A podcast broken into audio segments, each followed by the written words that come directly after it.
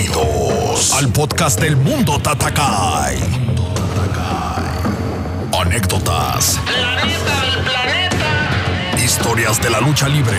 Invitados. Experiencias y opiniones. Contadas o narradas por un ex luchador. Mundo Tatakai. Hola amigos del Mundo Tatacay, los saluda su amigo Solar Junior y yo soy Solar y les deseo muchísimo éxito en esta nueva etapa. Hola, les habla Canek, el príncipe Maya. Larga vida para la lucha libre mexicana. Un abrazo para todos ustedes. Mando un saludo cordial a todos mis compañeros luchadores. Sintoniza en Apple Podcast, Google Podcast, Spotify, Breaker, Pocket Podcast, Radio Public y TuneIn. Que viva la lucha libre mexicana. Los saludos desde México, amigo Villano Tercero. Gracias. Bye.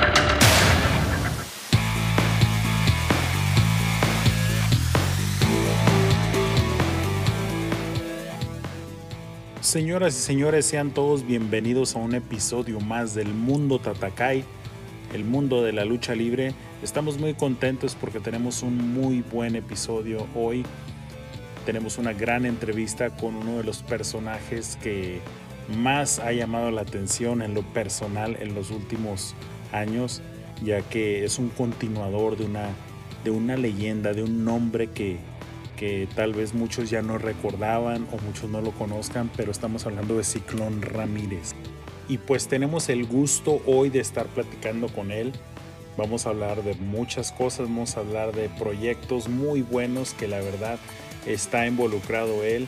Eh, es un proyecto muy diferente.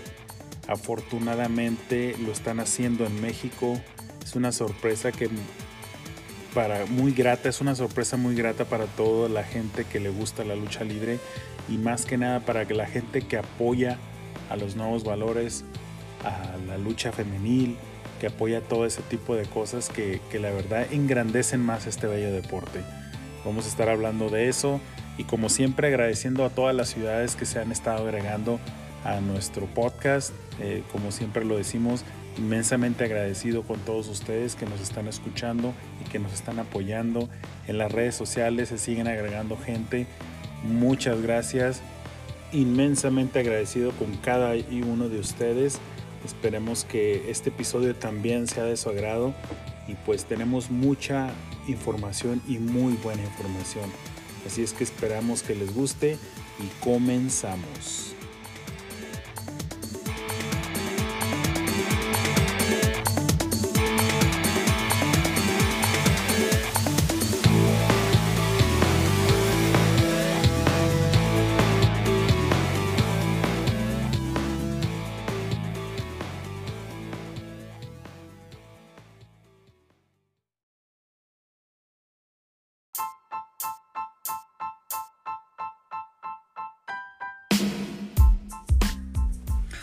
Casi 14 años de carrera, uno de los independientes, entre comillas, porque primero estuvo en Japón, luego en el Consejo Mundial de Lucha Libre, luego en la Liga Elite y con un estilo y presencia muy vistoso.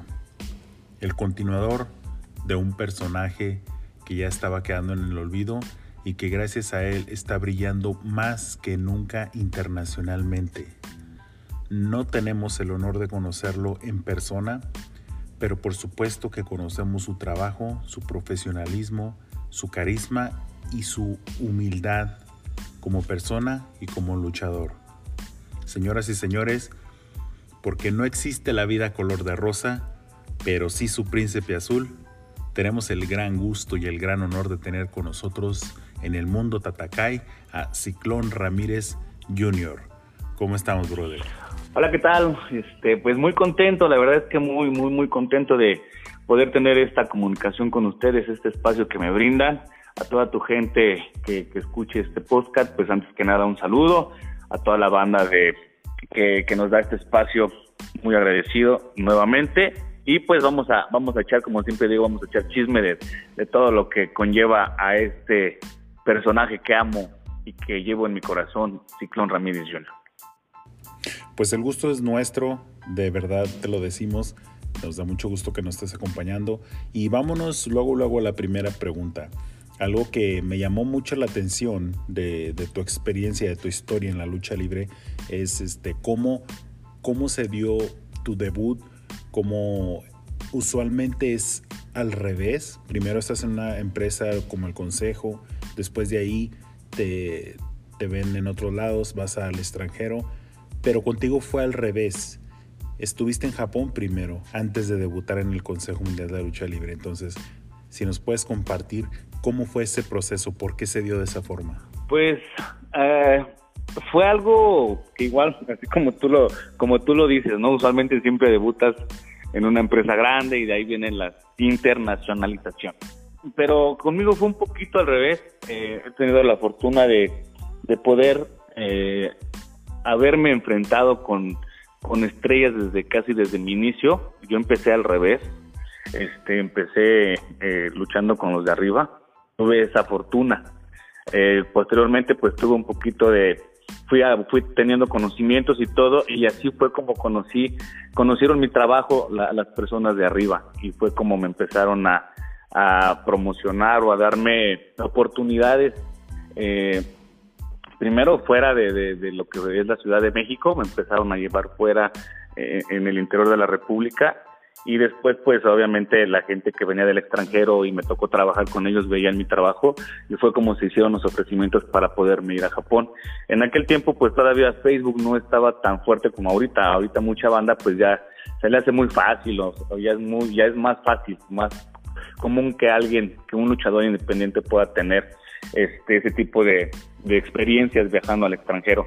Pero en ese tiempo cuando yo empezaba pues realmente no, no era tan fácil y te digo, ¿no? Esta, esta eh, eh, ¿cómo se puede decir? Esta eh, oportunidad que me dieron eh, mis compañeros que ya estaban en un ámbito estelar, estrellas, este, de poder trabajar junto a ellos y que así la gente de, del extranjero pues me haya, haya visto mi trabajo y así poderme ofrecer esa oportunidad de ir a Japón, pues eso fue lo que me abrió las puertas. Ya posteriormente, pues eh, se vino las oportunidades aquí en México, ¿no? Sí, claro que sí, y obviamente y por obvias razones, pues tuvo mucho que ver tu estilo, tu forma de trabajar con los demás, tu, tu desempeño en el cuadrilátero, tu físico, tu apariencia como un verdadero luchador, pues obviamente tuvieron, jugaron un papel muy importante en que te dieras más a conocer. Sí, la verdad es que como te vuelvo a repetir, este, pues la verdad trabajé mucho eh, para esta oportunidad que me dieron de poder ir a Japón. Pues ya tenía un poquito de, experiencia, como como te vuelvo a repetir, pues yo empecé al revés, ¿no? Yo empecé, aunque estaba, aunque no estaba en ninguna empresa, pero sí estaba eh, entrenando pues mucho, ¿no? Con diferentes profesores. Ellos mismos eh, me, me, daban esa oportunidad, como veían que le echaba ganas, ah, pues este, una estrella, pues a lo mejor él no tiene nombre, no tiene a lo mejor todavía el peso, porque todavía, pues yo apenas em, em, empezaba a embarnecer. Eh, te imaginas, en aquellos tiempos pesaba 60 kilos, o sea, realmente era pues muy, muy delgado, pero pues ya me empezaban a dar esas oportunidades, ahora me, me aventaban al ruedo y supe responder, ¿no? Supe responder, con el tiempo pues obviamente fui puliendo la técnica, fui aprendiendo, aprendiendo conocimientos y, y, y obviamente pues siempre la relación con, con, los profesores y el respeto que, siempre les brindé, pues me, me junto con la, la, la sapiencia que la sapiencia que pude adquirir en el aspecto de luchístico, pues obviamente me abrieron estas oportunidades. La verdad es que te digo, como te vuelvo a repetir, eh, fue algo al principio que pues sí me, me, me, cayó de sorpresa empezar así, poco después como que entre más me iba tentando, más, menos, menos oportunidades había porque pues ya obviamente eh, me, me, me metí al 100% a entrenar en Arena México y pues ya no fue tanto el, este, las oportunidades, ¿no? En, esta empresa pues desafortunadamente eh, las oportunidades son muy pocas y hay que saberlas aprovechar cuando llegan y pues en mi caso no fue tanto así para poder debutar así como tú lo mencionas yo pasé muchísimo tiempo podría decirte como seis años, entre seis y siete años, para que pasara esa oportunidad y creo que creo que todo esto se dio. Ya había hecho varias pruebas, pero obviamente pues las cuestiones de de la empresa, ¿no? Que pues no hay proyectos para uno y, y hay proyectos para otros compañeros y pues ni modo, ¿no? No siempre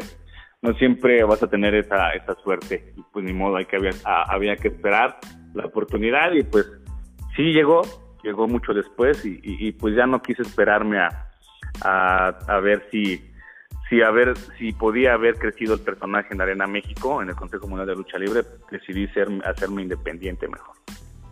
Ok, sí, pues tuvo mucho que ver, yo creo que todos los estilos, eh, los maestros que tuviste, que fueron pues maestros muy, muy importantes, como Huracán Ramírez, Virus, Colombo, Negro Navarro, Abismo Negro, El Dandy, entre otros más. Entonces, eh, yo creo que te sirvió mucho esos seis años que estuviste entrenando, agarrando estilos, agarrando experiencia y sacando tu propio estilo. Pero una pregunta que te quiero hacer es, con toda esa experiencia que tenías de tus maestros y de todos, ¿Por qué escoger Ciclón Ramírez? ¿Qué te llamó la atención de decir yo quiero continuar con este personaje? Mira, te voy a ser muy sincero, la verdad es que a mí nunca me gusta engañar a la afición.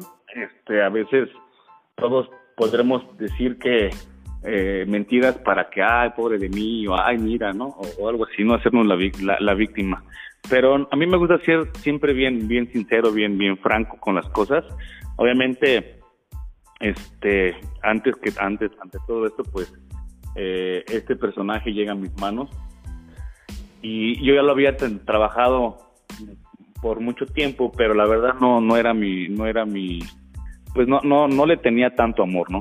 Así así de derecho, como se derecha a la flecha, como decimos aquí en la Ciudad de México. Este, este personaje te digo, yo lo tenía eh, trabajando con Huracán Ramírez, pues me dijo, está la, la posibilidad de que tengas el nombre de Ciclón Ramírez Jr., y, estábamos trabajando así, trabajamos mucho tiempo, pero nunca lo había puesto en un en, mi prioridad. Yo quise siempre hacer mi nombre, quise eh, crecer con mi nombre que tenía. Yo luchaba como príncipe azteca al principio.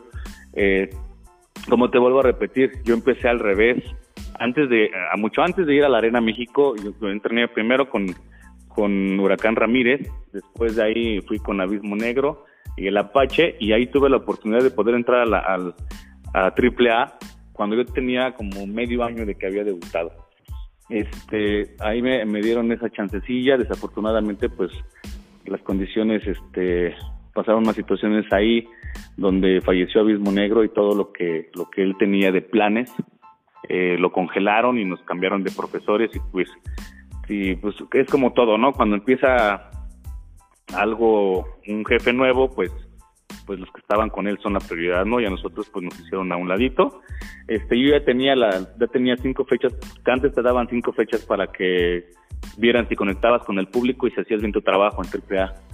Este, yo ya tenía las cinco fechas, iba a debutar en el, en el Centro Cívico de Catepec, pero pues por algo pasan las cosas, no fue así, este, me fui al consejo, me fui a pulir mi estilo, me fui a hacerme luchador como, como debe de ser, fui a aprender muchísimo, fui a adquirir todos los conocimientos, fui a amar la lucha libre y ahí me, me fui a encerrar, como te vuelvo a repetir, seis años y la verdad es que no me daban, no me daban oportunidades, no me daban oportunidades, la lucha libre estaba pasando un momento pues no tan bueno, este solamente ganaban los estrellas, los que estábamos de independientes, la verdad no, no nos iba bien, había trabajo pero, pero muy mal pagado, este, pues ese tipo de situaciones que me imagino que han sufrido muchos, ¿no? Eh, yo ya desesperado por una oportunidad, porque yo había hecho las pruebas varias veces y siempre me decía, no, tú muy bien, pero pues, ¿qué me falta para poder entrar? Díganme qué me falta o, qué necesitan. Le, le, echo a la, le echo al gimnasio, le echo a las pesas, este, creo que siempre ando bien vestido cuando lucho, pues necesito, saber qué es lo que me hace falta para que me den una oportunidad y pues nada más me daban tiempo ahí de, sí, no te preocupes, va va a pasar tu momento, va a pasar tu momento. Pues yo cansado de eso, pues dije, bueno, ya, decidí dejar este, a un lado a Príncipe Azteca y adquirir este nombre, que para mí fue algo pues inteligente, ¿no? De mi parte, supe jugar mis piezas como el ajedrez. Para mí tener este nombre pues obviamente era un, puchoncito, a lo mejor algunos eh, no lo conocen, algunos ya lo tenían olvidado como tú dijiste al principio, pero era volverlo a, a a, hacer lo que reapareciera en, el ámbito luchístico y pues que la gente lo volviera a, agarrar como, como cuando lo tenía el señor Celso Reyes Daza. Y pues eh, funcionó, gracias a Dios funcionó. Este, nos dieron la oportunidad de poder trabajar en el Consejo Mundial, como tú lo dices, pero en ese momento la verdad es que se vinieron todas las cosas. O sea, fui a Japón, en Japón me hicieron el ofrecimiento de, de poder estar allá en la empresa en la que trabajé, eh, me dieron la, me estaban dando el contrato para quedarme los primeros tres meses y después de esos tres meses ya veían si te, si te daban el contrato por más tiempo. Pero en ese, en ese mismo lapso de tiempo me habló Virus, que en ese tiempo era mi entrenador, y me dijo que, pues, que me estaban dando la oportunidad de poder eh, debutar en la Arena México. Entonces yo estaba así como entre la espada y la pared y dije, bueno, ya cumplí el sueño de estar en Japón, no sé si vaya a quedarme aquí, no sé si la vaya a armar, pero ahora quiero cumplir el sueño de, de pisar la Arena México como debe de ser y pues dije, bueno, pues voy. Dejé Japón y me eh, elegí la Arena México y pues la verdad es que no me arrepiento, no me arrepiento de nada. Tuve la oportunidad de estar en la Arena México. Vas a, muchos compañeros van a decir pues que hice una tontería, no sé, pero de ahí eh, solamente trabajé en la Arena México. Después de seis, de casi siete años esperando una oportunidad, trabajé cinco fechas con ellos y me, me hice luchador de, Liga Elite. Entonces, pues sí fue algo así medio drástico todo esto, pero eh, creo que fui cumpliendo metas, fui cumpliendo sueños y no me arrepiento, ¿no? Afortunadamente todo me ha salido uh, como, no como se pensó en algún momento, pero todo me ha salido eh, como debería de ser. Sí, claro, pues, pues en primer lugar ah, yo lo voy a decir y, como siempre me gusta opinar y, decir las cosas también como son. Eh, yo creo que tienes mucho crédito y es admirable de la forma en que hiciste las cosas. Aquí voy porque no, no usaste el nombre o no quisiste retomar ese nombre para colgarte de él, para para, sí, o sea, colgarte del nombre y, salir hacia adelante. Te costó porque, porque tú mismo lo, o sea, prácticamente tú, tú mismo ibas a hacer ese nombre. Había que revivir ese nombre, había que darle un estilo a ese nombre, había que hacer muchas cosas con ese nombre. Entonces, se, te reconoce y, la verdad, de todo corazón te digo, ese trabajo no cualquiera lo hubiera hecho, no cualquiera lo hubiera tomado. Obviamente a ti te ayudó tus bases, todo el tiempo que llevas entrenando, la calidad de lucha que traes, el físico, o sea, todo tenía que ver. Entonces sí, sí se te aplaude esa, forma en la que hiciste las cosas porque no te colgaste de un hombre. Simplemente te ayudó, pero igual si, si hubieras agarrado el nombre y no tuvieras esa experiencia, ese estilo de lucha, todo lo que tú ya traías, no hubieras llegado a ningún lado por muy buen nombre que trajeras, por muy buen nombre que hubieras escogido. Entonces yo creo que sí tiene mucho, se te da mucho el crédito de que supiste hacer las cosas y como dices tú, supiste mover tus fichas, supiste manejar lo que era tu estilo, tu carrera, tu nombre, todo. Entonces sí, la verdad se, se admira y sí se reconoce el buen trabajo que has hecho con este personaje.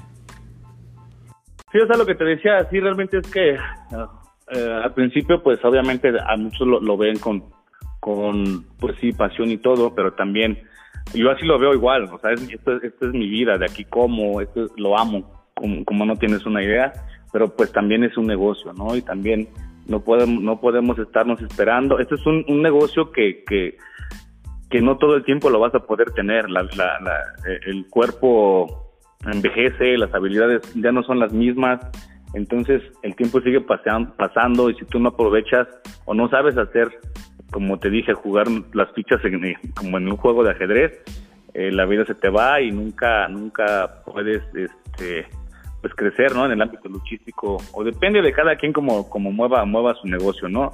Te digo, este, sí, primero amo esto, obviamente, pero también es un, es una parte de, de, lo que vivo y trato de cuidarlo muchísimo, trato de cuidar todos esos ámbitos en el aspecto de presentación, de, de, pues sí, de verse bien, ¿no? A final de cuentas somos un producto que, que si no, no, no nos vendemos bien como debe de ser, pues la gente pues no le, no le, desde ahí no, no conectas con ellos, ¿no?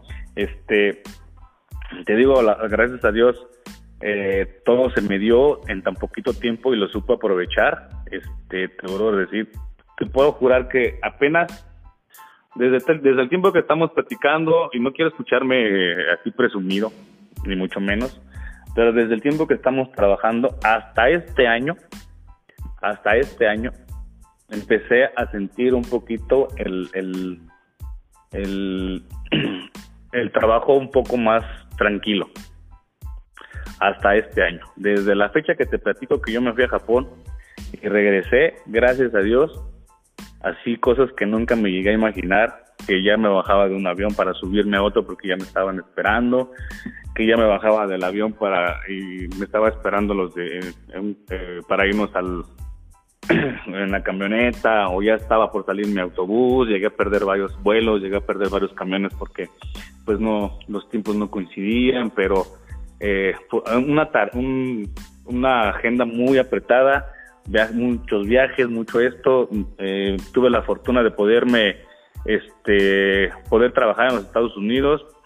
Hubo un año que aquí tuve que volver a, hacer este eh, volver a, a trabajar en México eh, nada más para que la gente no me olvidara porque trabajé mucho tiempo en los Estados Unidos. Ya ya vivía más allá que aquí en México y este y digo eh, desafortunadamente o afortunadamente me tocó a mí vivir esta esta etapa y muchos de mis compañeros que a lo mejor están en una empresa no no lo no lo no trabajan así de esa manera pero creo que como te vuelvo a repetir todo ha sido porque he, he, he, podido aprovechar las oportunidades que me han brindado y he podido mover mover mis piezas como debe de ser para que podamos seguir en el gusto de la gente y pues yo encantadísimo, encantadísimo de poder eh, transmitirle a la gente todo lo que, lo que amo este deporte. Y por eso, así como tú dices que soy un luchador que, que, que mi estilo es, es, es, es muy, pues así lo, lo, veo así como diferente, ¿no? En el, aspecto de que entrené con uno, con otro, agarré poquito de uno, agarré poquito de otro y obviamente la lucha va transformándose, va cambiando, va evolucionando y pues nos vamos adaptando a, a las nuevas generaciones también y a lo mejor no puedo hacer tanto como los de ahorita, pero pues ahí le, le, le echamos ganas y tampoco nos desentonamos, ¿no? En el estilo de la lucha que actualmente se está haciendo y creo que también por eso las oportunidades siguen y seguimos trabajando. Pues como decimos siempre, yo creo que tiene sus pros y sus contras estar en una empresa. Eh, uno de los contras es eso, tal vez si tú estuvieras en una empresa, en cualquiera de las empresas que estuvieras, pues no tuvieras la libertad de, estar luchando con diferentes estilos, diferente gente, diferentes países y, a la vez irte forjando tu estilo muy diferente como lo mencionas tú, eh, pues eso fue lo que, lo que te ha hecho que que crezcas más como, como persona y como luchador.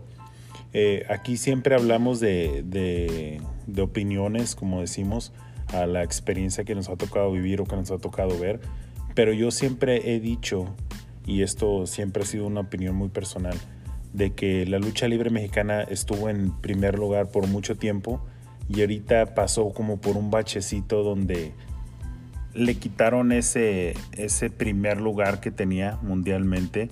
Eh, como siempre hablamos eh, de, lo, de las experiencias que nos ha tocado vivir o, las opiniones muy personales también, como siempre le hemos dicho, eh, no deja de ser opinión personal.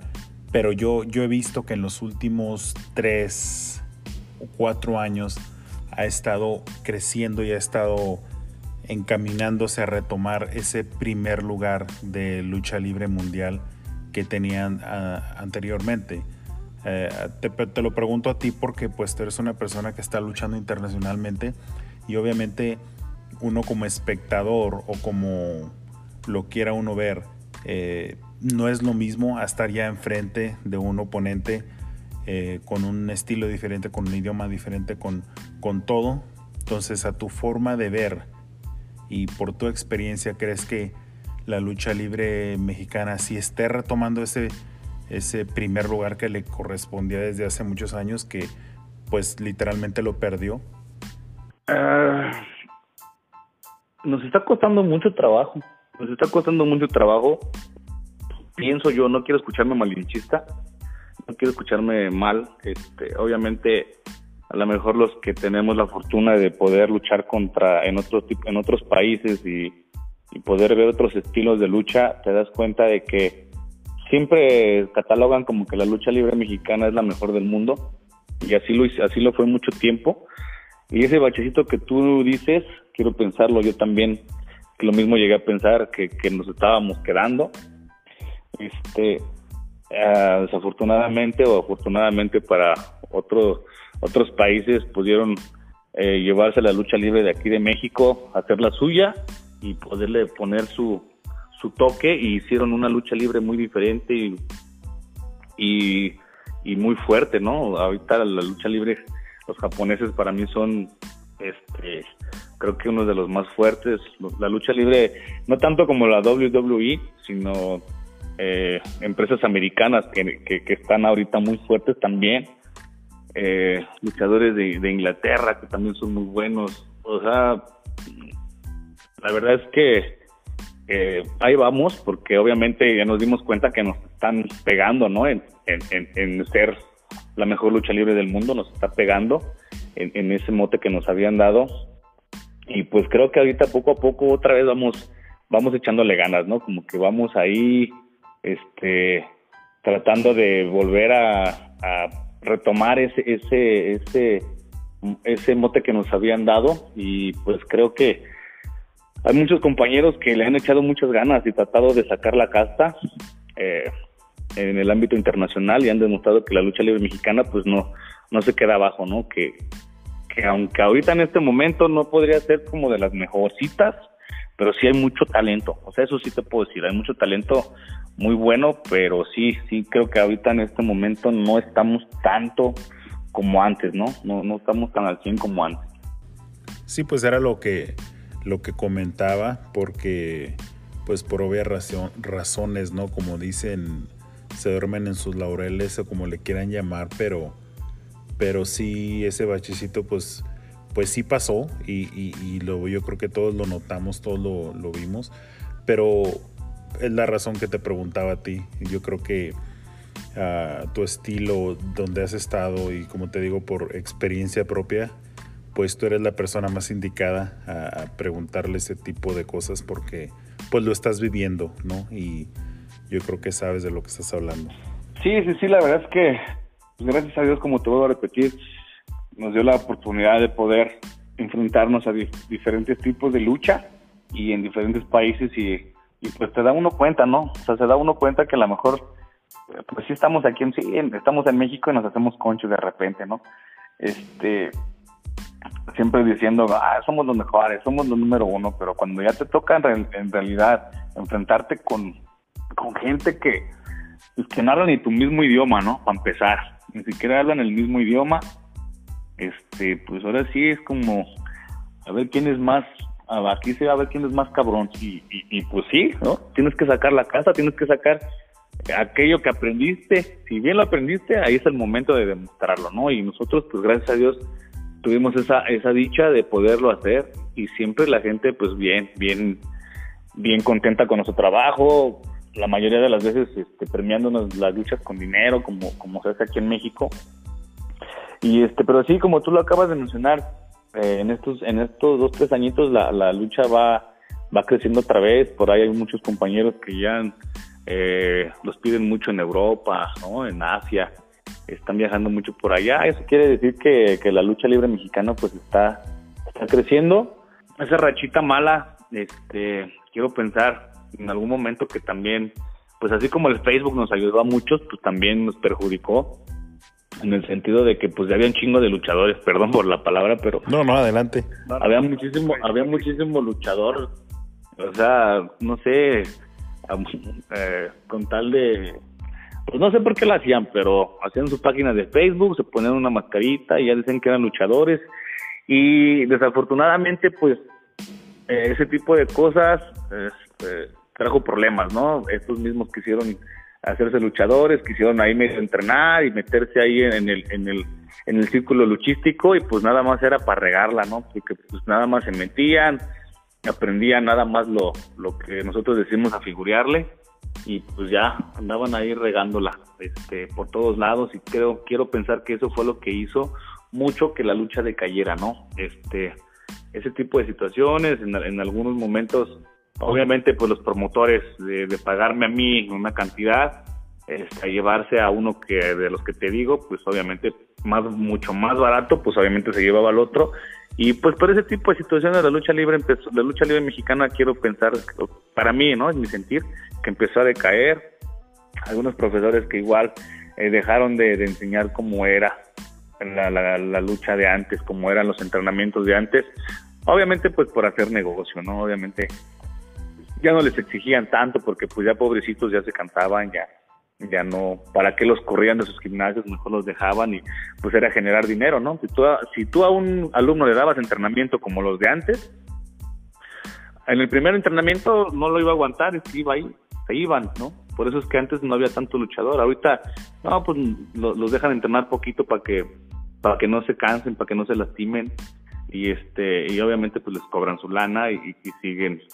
siguen este, yendo a entrenar, por eso es que que también ahí hubo eh, ese tipo de situaciones. A lo mejor ahorita me voy a escuchar mal, nunca, siempre ese fue mi pensar, nunca lo había, nunca lo había dicho, pero siempre para mí ese, ese, ese era mi pensar en el aspecto de lo, de, de por qué el cáncer de la lucha libre, ¿no? O sea, en dónde, dónde fue la falla. Para mí esa es la falla por la cual siento que bajó mucho nuestro nivel, porque obviamente hay buenos luchadores, muy buenos luchadores, hay muy buenos maestros, hay no sé, eh, gente que, que, realmente ama la lucha y la, quiere con tanta pasión que, que se sigue pegando a, los a los reglamentos de antes y, ellos son los que ahorita son los son los estrellas no en el momento no entonces para mí esa es, esa es una parte en la que yo te digo no siento que, que por ahí fue donde fallamos por ahí por ahí por dejar que gente que no era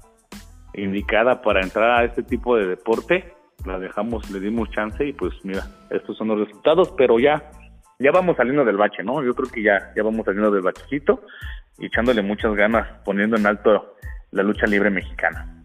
Pues fíjate que estás en todo lo cierto.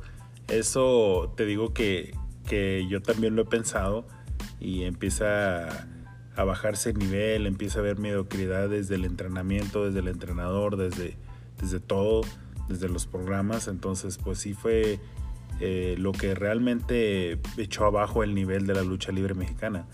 Ah, yo te puedo hablar de mi experiencia porque cuando yo entrenaba había gente así.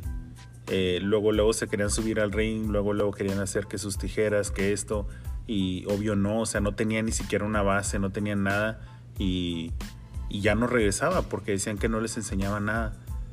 Y pues tuve la suerte, y esto lo digo públicamente, tampoco lo había dicho, pero no es porque fuera el maestro de nosotros, pero el entrenador de nosotros fue, es todavía el mejor entrenador de aquí de todo el estado y de varios estados alrededor. Estuvo en el consejo también. Y, y pues gracias a Dios tuvimos a alguien que fue muy duro y que la verdad hacía llorar a varios. A mí estuvo a punto, estuve a punto de, de veras molestarme y todo, pero, pero todo fue para bien porque mirando a otros entrenadores sin comparar, sin, sin echarle tierra a nadie, pues nada que ver, nada que ver. Entonces esto, eso sí se da y te digo, me tocó, tocó verlo en, en ciertas personas que llegaban a entrenar y que después ya no regresaban porque él era duro y ya no regresaban. Entonces sí es algo que, que pues es muy, es muy cierto. Incluso la misma lucha olímpica a ras de lona. La mayoría no la enseña. En otros entrenadores ni siquiera la empieza, ni siquiera las bases, nada. Creo que en la actualidad ya ni, ya ni dan ni dan esa clase, ya no existe lucha olímpica. Fíjate que es lo que he escuchado también y, desgraciadamente así es y pues qué lástima, es la base de la lucha libre. Y, desafortunadamente es como te digo, o sea, yo como te vuelvo, como te dije hace ratito, yo este, soy un luchador que, que obviamente amo esto y todo y lo respeto, lo respeto muchísimo, pero igual yo no soy, yo no, no estoy en contra de que la lucha libre evolucione. Para mí, este, pues entre más más vistoso, más más tenga el público, para mí mejor, la gente sale más contenta, pero siempre siempre he respetado los principios, lo básico de la lucha libre, por eso se llama lucha libre, ¿no? Siempre por lo menos la toma de referee tantito, pues dale al dale al ras de lona tantito, aunque sea, ¿no? Demuéstrale a la gente que no eres un luchador eh, al ahí se va, hecho al vapor.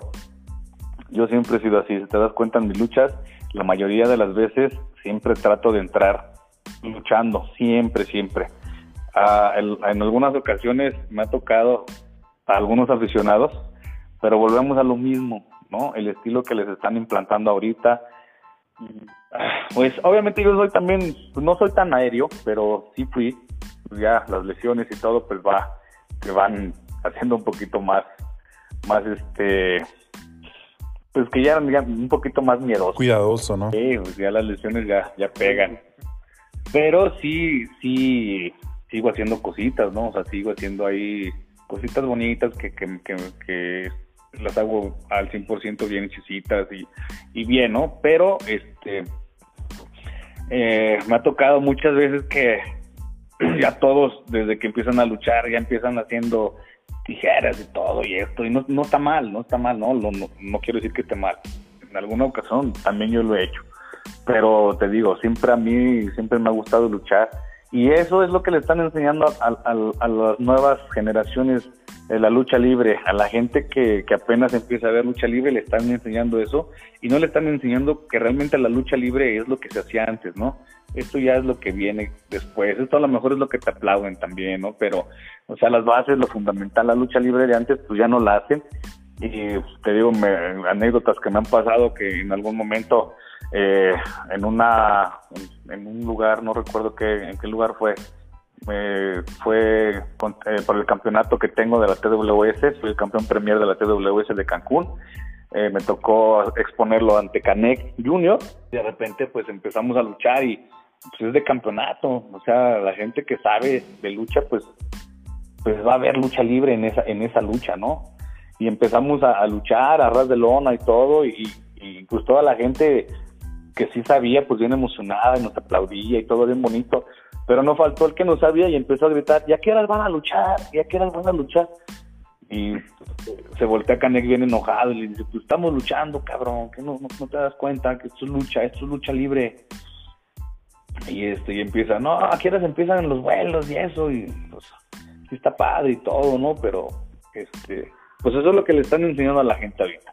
Y pues de modo, este es un mercado que, pues que la gente paga por ver eso y pues hay que, algunos le dan eso, pero como siempre te he dicho, a mí, como te he dicho, mis luchas pues deben de ser así. Mis luchas sí tienen de todo, ¿no? O sea, ¿para qué, para qué te voy a decir? a mí me gusta que tenga la esencia de la lucha libre principalmente. A mí siempre he dicho hasta hasta para calentar, para calentar el cuerpo, ¿no? Meterte y una que otra llavecita para que la gente vea que no estás hecho al vapor, que no estás improvisado, que sabes lo que estás haciendo. Y obviamente, pues también nos gusta el brinco, nos gusta la maroma y pues también lo hacemos, ¿no? Pero, pero primero hay que rifarse como los de antes, como los chingones de antes, a ras de lona. Eso es lo que siempre debe de ser, que actualmente pues ya no está. Pero pues ni modo, ¿no? Este, eh, son cuestiones de cada quien, cada quien lo ve como, como ves un negocio, para mí así me ha funcionado y, aquí está el resultado, gracias a Dios seguimos trabajando.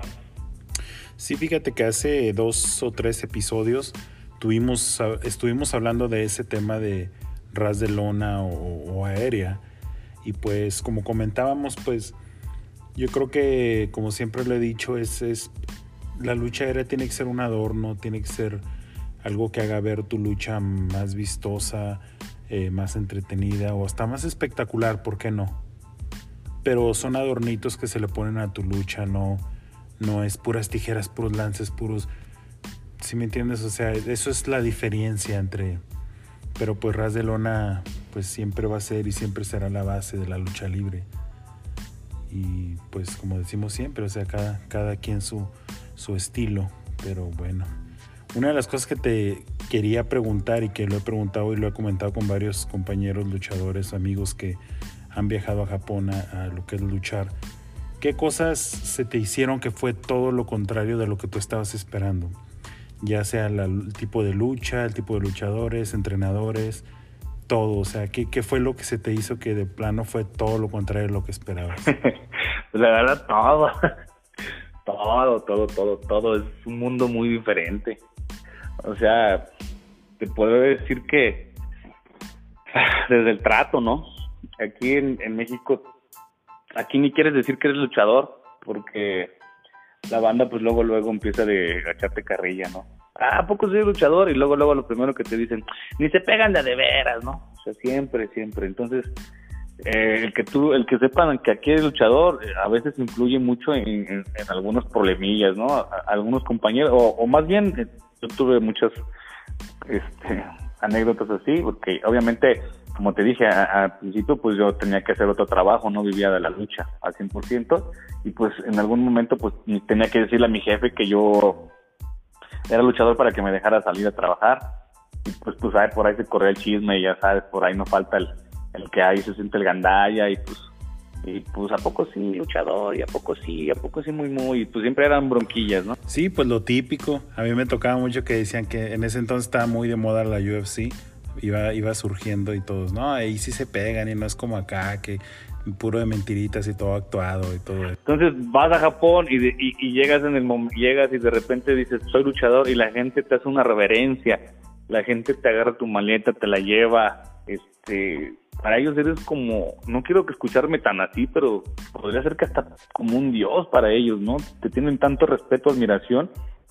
y obviamente pues nunca llegué a imaginarme el trato, ¿no? Desde que llegué, este, con el promotor pues este ya era un amigo mío, ya, ya habíamos tenido eh, varias, eh, anteriormente habíamos, nos habíamos conocido ya, entonces con él pues era algo así más personal, ¿no? Más, más, más de amigos, pero con la otra gente que él me presentaba, ah, mira Ciclón, ah, un gusto, ¿no? La gente muy, muy amable, este, siempre muy respetuosa, siempre tenía un respeto y una admiración muy, muy bonita. Este, obviamente, eh, la admiración que le tienen los alumnos al profesor, al, porque yo entrené, me tocó entrenar allá, eh, la, la, admiración que le tienen al profesor, al ring, tan solo al ring, te puedo decir que con los zapatos que llegas a la calle, pues algunos, ¿no? Bueno, yo también hago eso, ¿no? Pero con los zapatos que llegan a la calle, de llegan de la calle, este, con eso no entrenan, entrenan con los que solamente unos especiales para subirse al ring. Y antes de subirse al ring, ellos lo, lo limpian, limpian las cuerdas, aspiran el ring, limpian el ring, ya terminan y ya empiezan a hacer, a, empiezan a, ya se empieza a entrenar. Pero los alumnos hacen eso, pues, ¿Te imaginas? El, aquí cuando, aquí nunca, nunca he visto que alguien respete tanto así, ¿no? O sea, aquí no hay ese respeto por, por la lucha. Aquí, pues afortunadamente, pues volvemos a lo mismo, por eso es que, que decayó, por eso es que ya para mí no es la número uno en la actualidad y no quiero escucharme mal. Que hay muchos que están sacando la cara por, por la lucha libre mexicana y pero en la actualidad no, no, para mí no, no somos los, los número uno pero si no, a ese punto también, obviamente pues la comida, algo, algo muy delicioso, muy, muy, muy diferente. Pues todo, todo lo que estaban en Japón, hasta los baños, imagínate, hasta, hasta el baño es diferente ahí. Entonces, algo muy, una experiencia muy bonita. La verdad es que fue algo que nunca voy a olvidar. Ojalá y tenga la fortuna de poder regresar. Por ahí había unos planecillos, ojalá y, se concreten. Allá anda, allá andamos, allá andamos desde desde hace dos años era el regreso, pero por una cuestión u otra, este, no se da, no se da. Pero hay, ya por lo menos el interés de los promotores está. Y, y, lo bueno es que nos siguen, nos siguen mensajeando y nos siguen preguntando y nos siguen viendo la forma de cómo acomodarnos, ¿no? Pero por lo menos ya el interés y eso es algo bueno. ¿Existe todavía una buena relación con Mr. Cacao o, o vas a otro lado?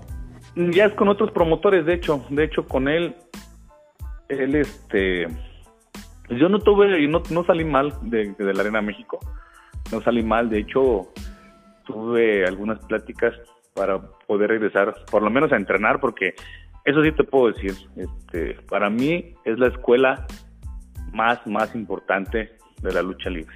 O sea, eh, yo sé que hay muchos profesores que son muy buenos, yo los respeto y, y, y todo, pero para mí la escuela más, más la mejor escuela es la, la del Consejo Mundial.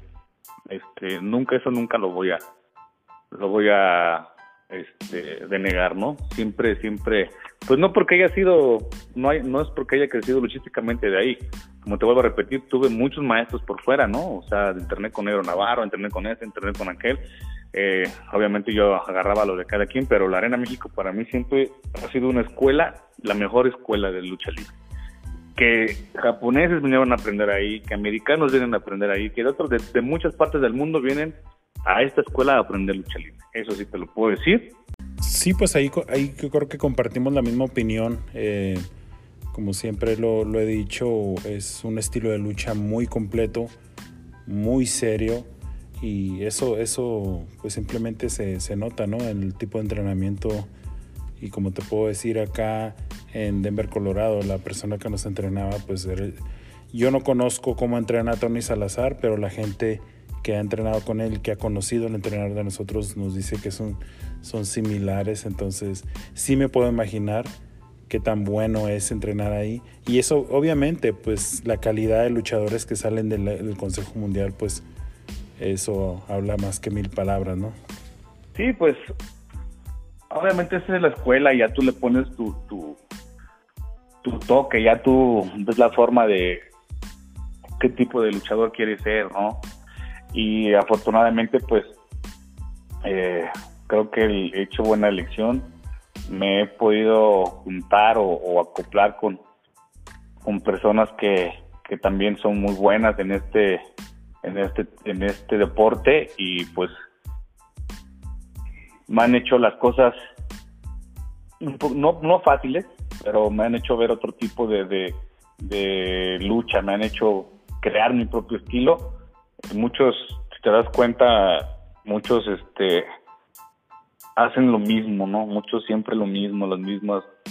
Eh, a lo mejor la lucha, la lucha no la puedes inventar, la lucha ya está, la lucha ya está hecha, ¿no? Entonces un movimiento, creas un movimiento, muchos que andan ahí inventando lucha libre y luego andan, se andan lastimando y esto y el otro. Pero pues yo lo que, lo que trato de hacer es sí verme un poquito diferente, pues nos ha funcionado la receta, nos ha funcionado. Ahí le, le vamos echando muchas ganas, de verdad. Lo único que sí, sí me hubiera gustado en algún momento es haberme quedado en alguna de las dos empresas, porque pues después de Liga Elite, pues no quedó ahí. O sea, tuvimos pláticas con AAA por ahí, estuvimos trabajando por fechas eh, con AAA, obviamente de la mano de Liga Elite. Pero por ahí había había algunas platiquillas por ahí había algún planecito pero eh, desafortunadamente pues ya no estoy tanto en un en un proceso de de, esperarme a, ver resultados no sino que yo ya tengo que dar resultados eh, de inmediato. El tiempo pasa el tiempo pasa y obviamente pues yo no me puedo esperar me puedo quedar a esperarme afortunadamente gracias a Dios, gracias a la gente que, me tiene mucha confianza, a la gente que cree en mí, pues tenemos una agenda que ya está respaldada, ¿no? Con, con te puedo decir que vamos, vamos ya vendiendo tres meses, ¿no? Haz de cuenta, si estamos en este mes, ya tengo vendido el que sigue y ya empezamos vendiendo el siguiente mes. Afortunadamente así estamos. De repente los planes que me, que me llegaban a ofrecer, pues era, oye, esto, y pues ya tenía las fechas comprometidas, ya teníamos esto, y y pues sí, sí, sí puedo, pero pues dame chance de, cumplir esas fechas que ya tengo, algunas ya con anticipos y todo, y, y pues no, pues es que es ahorita o así, pues desafortunadamente siempre me, me enseñaban a ser hombre de palabra y a veces me he tenido que, que tragar ese, ese, ese, ese, esas oportunidades, esos gustillos por cumplir, ¿no?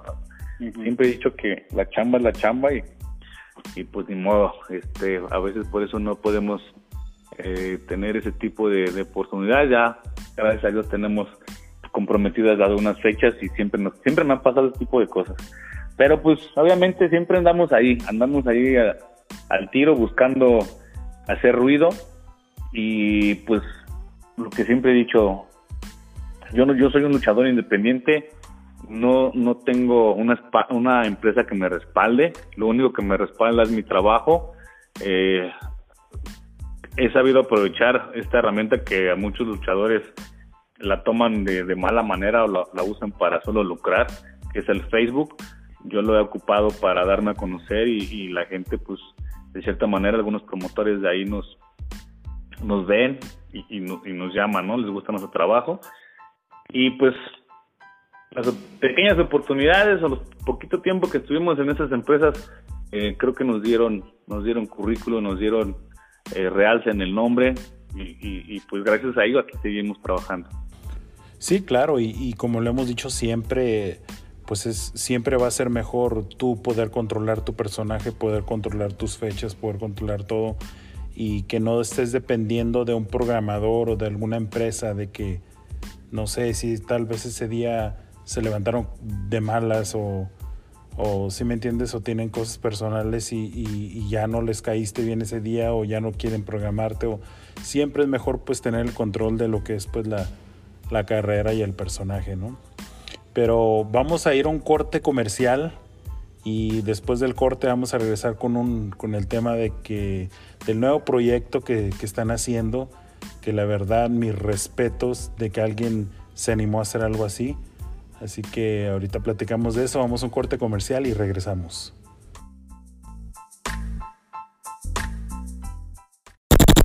eres coleccionista o simplemente quieres tener algo personalizado de tu luchador favorito, esta es tu oportunidad. Todo de. Este es el sitio donde puedes obtener todos los artículos originales de tu luchador favorito. Máscaras, playeras, sudaderas, monos de peluche, juguetes, asas y mucho más. Todos los artículos son firmados y dedicados con su respectivo video de saludo. Una gran colección de luchadores como Hijo de Fishman. Canek Jr., Hijo de Octagón, Huracán Ramírez Jr., Máscara Sagrada Jr., Hijo de Máscara Sagrada, Emperador Azteca, Galeno del Mal, Bandido, Ciclón Ramírez Jr., Hija de Gatúbela, Hijo de Doctor Wagner Jr., Alas de Oro, Alas de Plata, Halcón Negro Jr., Fuerza Guerrera Nueva Generación y muchos más. Envíos nacionales e internacionales. Colecciona ya. Todo de lucha.com. Todo de lucha.com.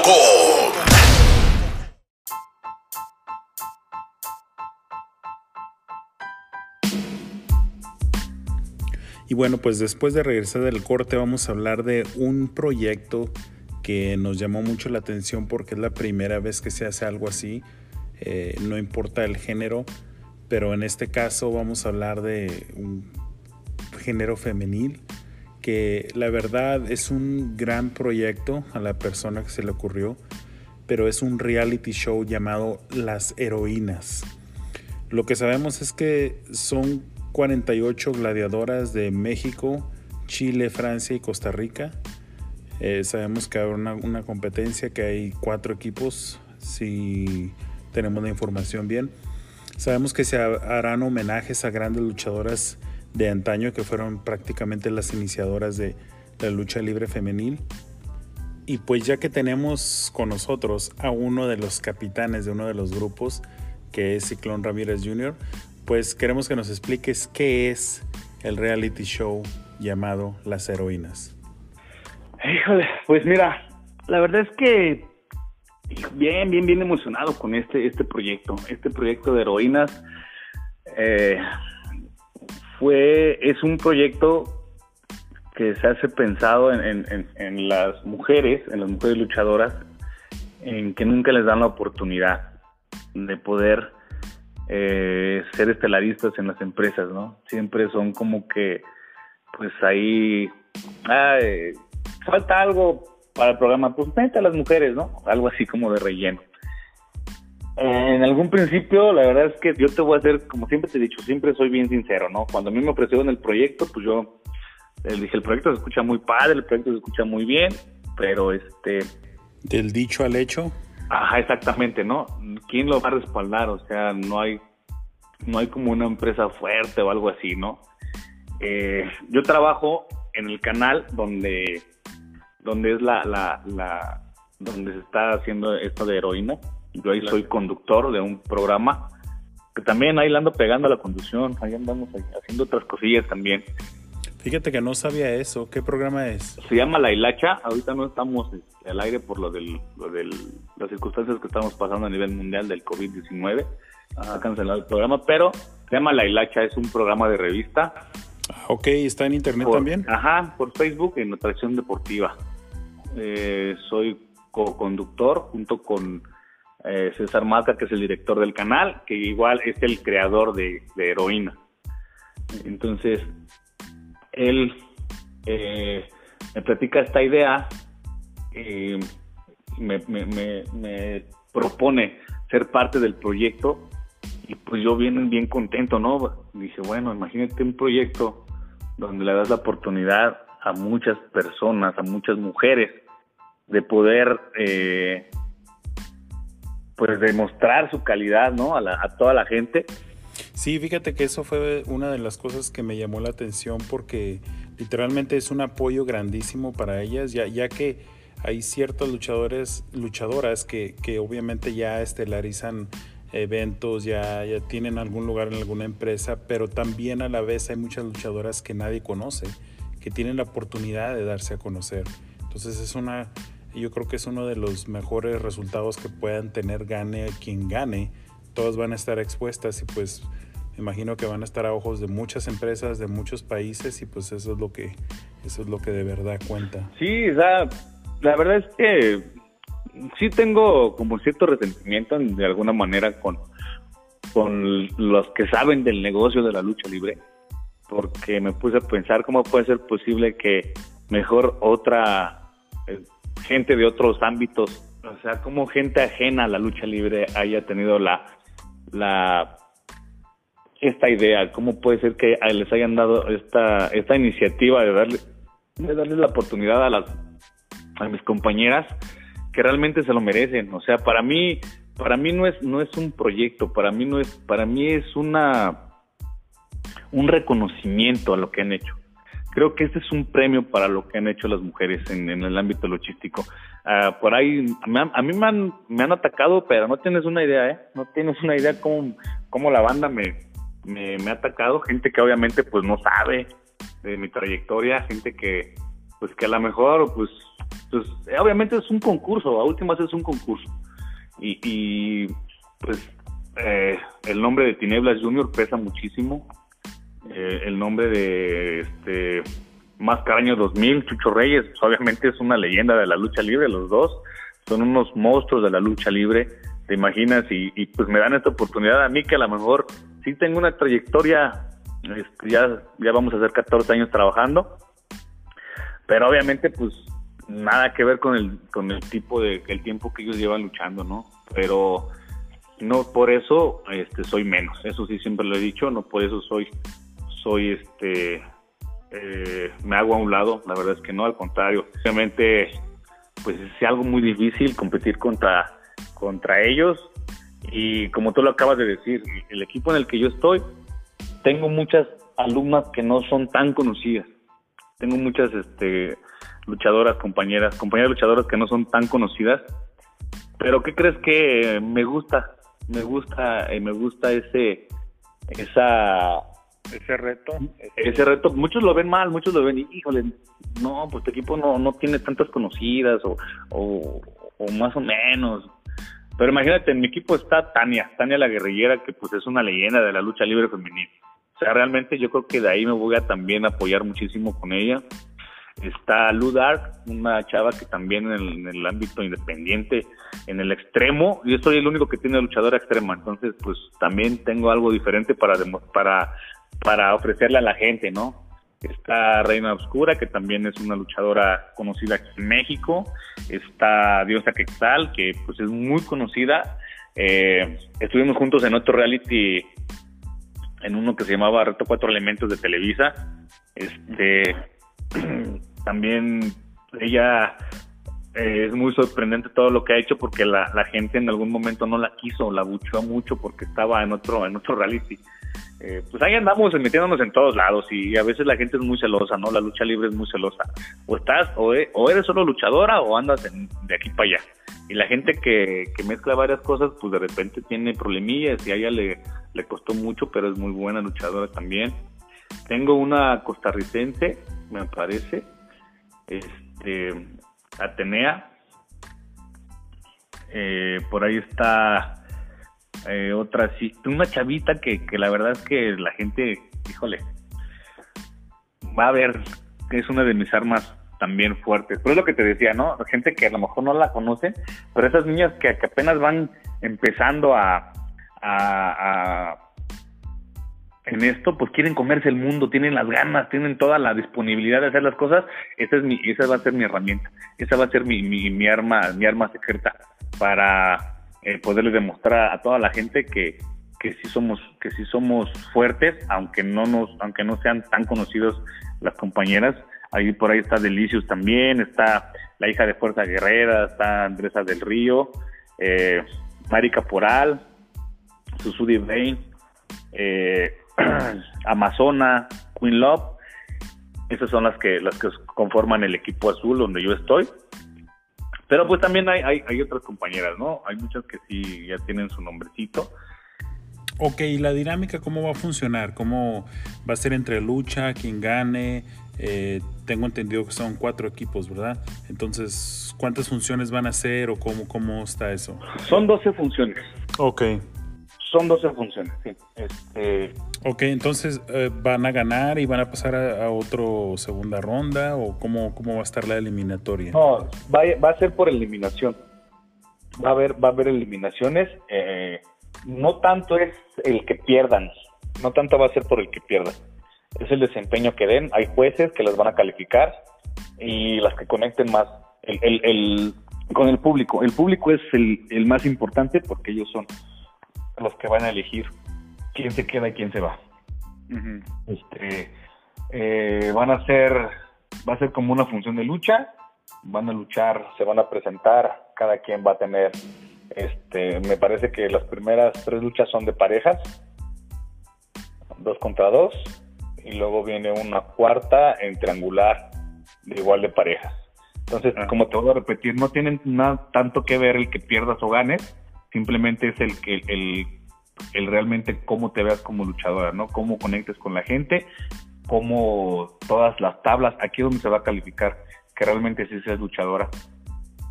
Y obviamente, pues si las califican a ellas, los califican a nosotros, ¿no? A mí. Entonces, te imaginas si mi luchadora no, está no sabe ni poderse levantar, a echarse un tres cuartos, ni poder dar un, un registro, ni poder correr bien a las cuerdas, o ni tan solo subirse bien al ring, ¿te imaginas? O sea, ese tipo de cosas que, que ahora no les enseñan y que yo traigo esa vieja escuela, pues ahora lo voy a, le voy a demostrar a la gente que sí, sí aprendí bien y que voy a llevar por un buen camino a las, a las eh, integrantes de mi equipo, del equipo azul y pues sí, entonces es la función de lucha, se va eliminando, me parece que los primeros dos, las primeras dos funciones no hay eliminadas hasta la tercera. En la tercera ya empieza a haber eliminadas. Ah, ok, pues fíjate que eso está, está muy bien. La verdad, mi, mi respeto es para que se le haya ocurrido las reglas o la forma de ir eh, eliminando a, las participantes, porque pues básicamente están hablando de lo que es la lucha libre, si me entiendes, no es, no es nada pues de glamour ni nada, cosas de esos. Porque sinceramente cuando uno escucha la palabra reality show, pues es las cosas que se imagina uno, ¿no? Eh, desgraciadamente pues han pasado muchos eventos donde ha pasado algo así, entonces me da mucho gusto, yo creo que será es lo mejor que les pueden hacer a, a las participantes de que de verdad se esté calificando todo ese tipo de cosas que pues vamos a ser realistas es lo que debe de ser siempre pues sí, fíjate que está, está muy bien el proyecto o las oportunidades que van a tener. Sí, la verdad es que sí es un, equipo muy, muy completo. Este, como te voy a repetir, que encabeza todo esto se llama César Marca, es el director eh, del, canal Atracción Deportiva. Él es el creador de, este, de este reality. Eh, obviamente, pues, como tú dijiste ahorita, ¿no? La gente escucha reality y, pues tiene otras ideas. También el punto de, que también se va a tomar es que creo que de cierta manera me gustó la idea en ese sentido, en el que también podamos ver un poquito más allá de lo que es solamente la luchadora, ¿no? Eh, van a van a pasar un poquito de la vida de la luchadora, cómo es que se hizo luchadora, por qué es que, le gustó el deporte y, algo así, ¿no? ¿Qué tanto es lo que ha sufrido para poder llegar hasta este punto, eh, antes de heroínas y ver después de heroínas qué es lo que, lo que tiene en mente, ¿no? Y, y la verdad también me gusta esa idea en el sentido de que pues la gente no, no sabe todo lo que pasamos, ¿no? Eh, ¿Cuántas cuántas luchadoras que son mamás solteras? ¿Te imaginas cuántas luchadoras que son mamás solteras que pueden, que se les complica todo, ¿no? Y con quién dejan al, a los hijos para ir a entrenar o dónde dejan a los hijos para ir a trabajar. Eh, muchas cosas, ¿no? Algunas, por ahí algunos casos donde el papá pues no las deja, no la deja ser luchadora y la niña se, se, escapa, ¿no? Para poder hacer este, para poder entrar en este deporte. Obviamente pues siempre está el machismo, nunca dejamos que, que que pues tu hija, ¿no? Pues obviamente la, la, la, ves ahí débil y todo, no no quieres que la vayan a lastimar o algo, siempre el machismo por delante y eso, ¿no? Eh, Alguna otra por ahí que, tuvo problemas de pues que quisieron abusar de ella y se, meten a esto para poderse defender. O sea, hay muchas, muchas, muchas historias que, que la verdad si las va escuchando uno se va dando cuenta de pues que sí, está canijo todo lo que pasan las, mujeres para poder estar en, en este deporte y, y pues de admirarse, ¿no? Yo te puedo decir que muy contento, muy emocionado de estar en este proyecto. Por ahí, aunque me tiren y me digan y todo, pues solamente lo que me queda es demostrarle a la gente que, pues que estoy preparado para esta oportunidad. Eh, pues a lo mejor hay tanto decir y esto y esto, pues mm, es como ser eh, ególatra, pero no lo voy a hacer, tanto así para que mejor demostrarle con hechos, ¿no? Y preparar bien a mis, a mis, a mis compañeras, no alumnas, a mis compañeras, porque pues yo también, yo también este, sigo aprendiendo, sigo creciendo, voy a crecer con ellas. Y pues sí, eh, en algún momento alguien, algún machista por ahí me, puso en un comentario en Facebook de los primeros que me tiraron eh, que decía que, que, cómo era posible que yo me prestara para esto si a, poco el señor Celso Reyes eh, Daza, el Ciclón Ramírez, iba, eh, él hubiera hecho ese tipo de cosas, ¿no? El señor estaba en desacuerdo de lo que yo estaba haciendo y pues también ambas, lo único que me quedó por contestarle era pues que en lugar de que los tiempos habían cambiado, que el machismo ya había quedado atrás y que pues que ellas habían ganado esta oportunidad, eh, ellas habían ganado este, este, esta chance de que demostraran que, que aunque son mujeres también también son fuertes porque obviamente pues entrenan con hombres, ¿no?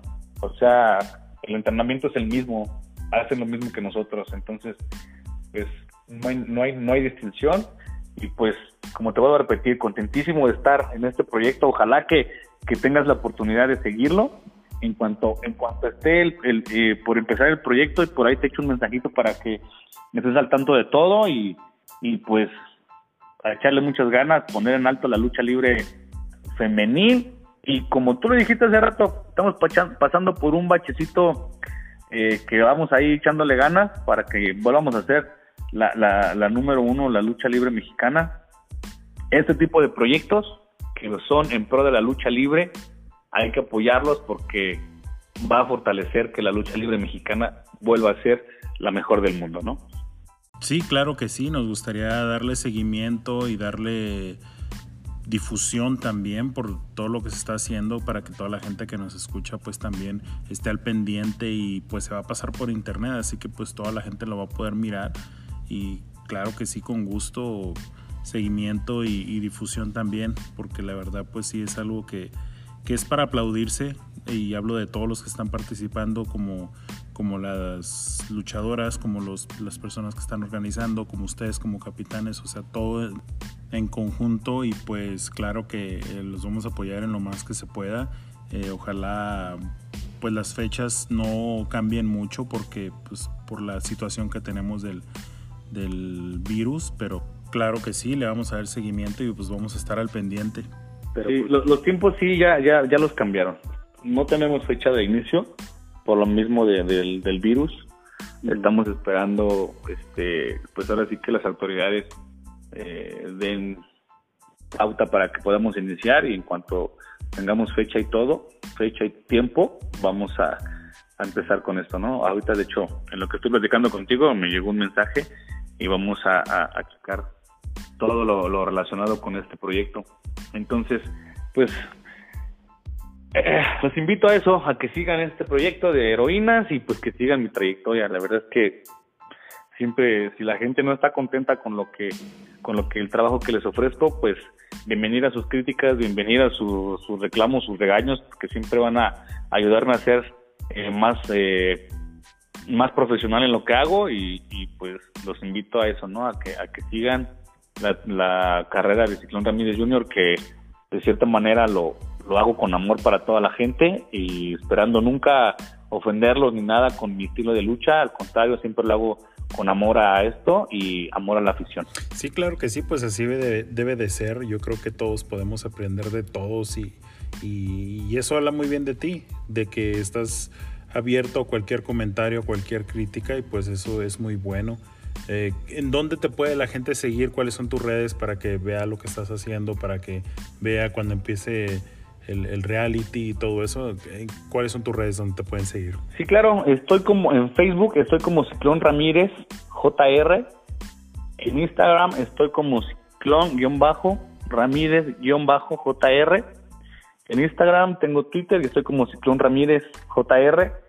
Eh, para cualquier cosa también pues ahí tenemos productos oficiales. Tengo una tienda en línea que estoy apenas inaugurando que se llama tododelucha.com donde puedes encontrar todos los artículos oficiales directamente de luchador. O sea, ahí para que no te, te choreen de que ya ves que hay muchos de que van a la Arena México, van con el luchador, les firma el luchador y te la venden a ti como si fuera usada por él.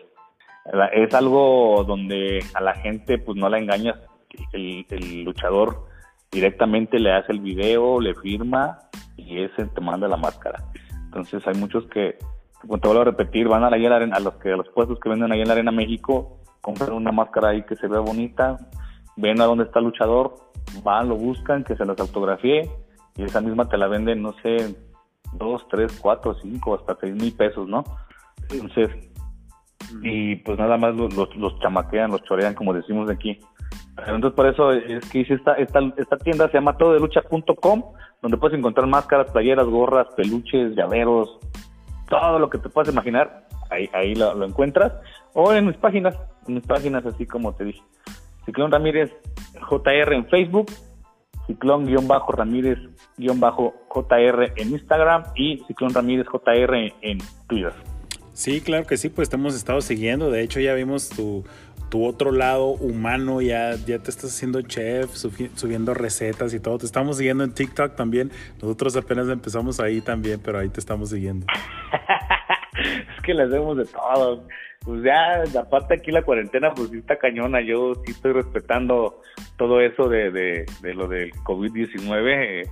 Desafortunadamente, aquí en México siempre hemos sido bien, bien vale gorro, ¿no? Y te vuelvo a repetir, la, fortuna o, lo bueno de que pues conoces otro tipo de personas, conoces otro tipo de culturas, otro tipo de países, te abre, te abre el criterio para poder pensar como debe de ser. Eh, la verdad es que no somos tontos, todos sabemos lo que está pasando en el mundo. Eh, este, tipo de, de cosas tienen interés político o no, no haya sido que haya sido, este, pues lo único que es que pues ya nos chingaron, pues ahora hay que cuidarnos nosotros, porque si no nos cuidamos nosotros, pues va a estar, va a estar feo, ¿no? Aquí en México desafortunadamente no tenemos esa cultura psíquica de, respetar a los demás, nada más pensamos en nosotros y, hay muchos que andan saliendo, hay muchos que les vale que eso, yo ya tengo aquí, con este es el décimo día, onceavo día, ya te perdí la cuenta, este, eh, por ahí salí como, salgo nada más para comprar comida, y salí a entregar una máscara que vendí el otro día porque obviamente no quería que, que, el aficionado pues tuviera ningún riesgo, ¿no? O sea, yo hice todo el protocolo de sanidad que tenía que hacer, lavarme las manitas con agua con jabón, el, los zapatos que usé para salir a la calle no entraron a mi casa, eso los metí en una bolsa, la ropa que usé también en una bolsita y, y pues yo aquí en la casa pues este, con otra ropa para que no entrara nada aquí en la casa, ¿no? Es tu templo, hay que cuidar tu templo, ¿no? Este, siempre lo he pensado así. Y pues mucha banda, la verdad es que no, no está siguiendo el protocolo. Me gustaría invitar a toda la banda que, me gustaría que toda la banda que, que lo escuche aquí en México, si, si, si pasa, si pasa aquí en México, pues que tengan esa, ese criterio de, de respetar a la demás gente. A lo mejor si tú no, si tú no, si tú no te quieres o tú no quieres a las, a las demás personas, pues por lo menos respétalas, ¿no? Si tú no, no quieres, este, eh, tener el resguardo o, llevar a cabo la cuarentena como debe de ser y te quieres ir a echar cotorreo, a pasear, pues, pues a últimas es tu vida, es tu dinero, tú haces lo que quieres con ella, ¿no? Simplemente si te vas a ir, pues allá quédate, no andes para allá y para acá regando, regando las cosas, ¿no? Regando el virus este, respeta a los demás y si quieres a tu familia, pues no las, no les pongas, este, no las, no las hagas pasar malos momentos. La verdad es que esto está muy feo, si viene algo mucho más, mucho más feo y si no nos cuidamos, va, va a estar peor, ¿no? Entonces, yo eso sí invito a toda la banda. Yo te puedo decir, hay mucha banda que eh, hoy como hoy que me invitaron a entrenar. Yo tengo muchas ganas de irme a entrenar lucha, que esa es mi pasión. Tengo muchas ganas de estar arriba de un ring como no tienes una idea, pero este, me invitaron a entrenar eh, dos, dos, dos grupos, dos, dos grupos me invitaron a entrenar y me dijeron vente y todo esto y, y hasta me pusieron ahí en el, grupo de WhatsApp, ¿sabes qué? El pinche mandilón, te daña tu vieja, no te dejas salir. Pues a lo mejor será lo que será, pero pues a lo mejor los que se van a enfermar después son ellos, ¿no? Yo aquí sanito en mi casa y, y pues como en algún momento me lo dijeron, si decíamos a la gente que está contigo, pues cuídate para que no las afectes, ¿no? Entonces, pues sí, nada más hacerles ese ese carguillo de conciencia a la banda, ¿no? Sí, claro que sí, pues es importante. Eh, pues nosotros ya tuvimos un, podcast, un episodio sobre esta información, porque pues creemos que, eh, como dices tú y como lo mencionamos nosotros en ese, en ese episodio, eh, sea, cual, sea cual sea las razones por las cuales estamos en esta situación, pues yo creo que sí debemos de cuidarnos y, más que nada, pues tratar de apoyar a la gente que sabemos que a lo mejor necesita, que sabemos que a lo mejor no está trabajando. Habemos algunos que tenemos la suerte de estar trabajando, de seguir trabajando. Entonces, pues eso es lo que, las cosas que hemos estado hablando y pues nos escuchan en, en, seis países, nos escuchan en 28, ahorita ya 29 ciudades, como lo, lo hemos estado mencionando. Eh, mucho en México, en la mayoría de las ciudades son en México, entonces pues yo creo que esto que acabas de, decir, a todos nos cae el saco y nos debe de caer el saco, así que pues lo van a escuchar. Y pues nada, brother, no nos queda más que agradecerte tu tiempo, agradecerte que la información que nos estás dando, eh, hablar sobre el proyecto de heroínas, eh, todo lo que estás haciendo. Entonces, pues muchas gracias por tu tiempo y pues nos dio mucho gusto tenerte aquí con nosotros. No, pues al contrario, te agradezco mucho a ti, a toda tu audiencia, a toda la banda que escucha el mundo Tatacay. La verdad es que muy contento de, este espacio que me brindaron. Muchas gracias por dejarme llegar a tantas personas que eh, les estoy muy agradecido porque les gusta lo que también a mí me gusta, algo que amo, que es la lucha libre. Y pues eh, aquí seguimos trabajando para todos ustedes, esperando que nuestro trabajo sea de su agrado. A la gente que no me conoce, eh, por ahí sigan en mis redes sociales que ya, ya les dijimos. Yo soy Ciclón Ramírez Jr., un luchador que ama la lucha libre, que ama la lucha libre mexicana en especial y que siempre se va a entregar al mil por ciento en cada presentación eh, que, que, yo dé. No, pues muchas gracias, brother. Y como, como te digo y te repito, eh, para eso estamos todos y yo creo que todos amamos este deporte y se te agradece tu tiempo. Y pues nos despedimos. Esperamos que a la gente les haya gustado este episodio, que le haya gustado la entrevista, que le haya gustado la información. Y pues queremos agradecer, como lo nombramos hace instantes, del nuevo país que se agregó, que es Polonia. Nos da mucho gusto que eh, esto esté llegando a más gente y a más lugares. Y pues eso es un es un gusto y un agradecimiento para todos ustedes que nos están escuchando. Se acaba de agregar otra ciudad de México que es Gómez Palacio Durango. No nos estaban escuchando ahí, ya nos están escuchando ahí. Mil por ciento agradecidos con todos ustedes que siguen compartiendo el podcast.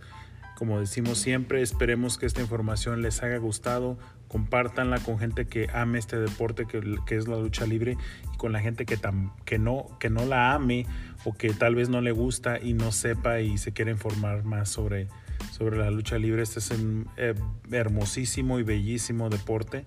Así que pues los invitamos a que lo compartan y como siempre pues agradeciendo que nos sigan en las redes sociales, en Facebook, en Instagram, en TikTok, como estábamos diciendo. Eh, estamos compartiendo videos, estamos compartiendo saludos, estamos compartiendo muchas cosas, entonces cualquier crítica buena y mala, pues como, como decía nuestro compañero Ciclón Ramírez, pues es bienvenida. Para eso estamos todos, para aprender de todos y pues como siempre lo, lo decimos, muy agradecidos que nos acompañen cada lunes con un nuevo episodio y pues no nos queda más que despedirnos y agradecerles que, estuvieron con nosotros y nos vemos, nos escuchamos en la nos vemos en las redes sociales y nos escuchamos en el próximo podcast. Así que larga vida para la lucha libre mexicana.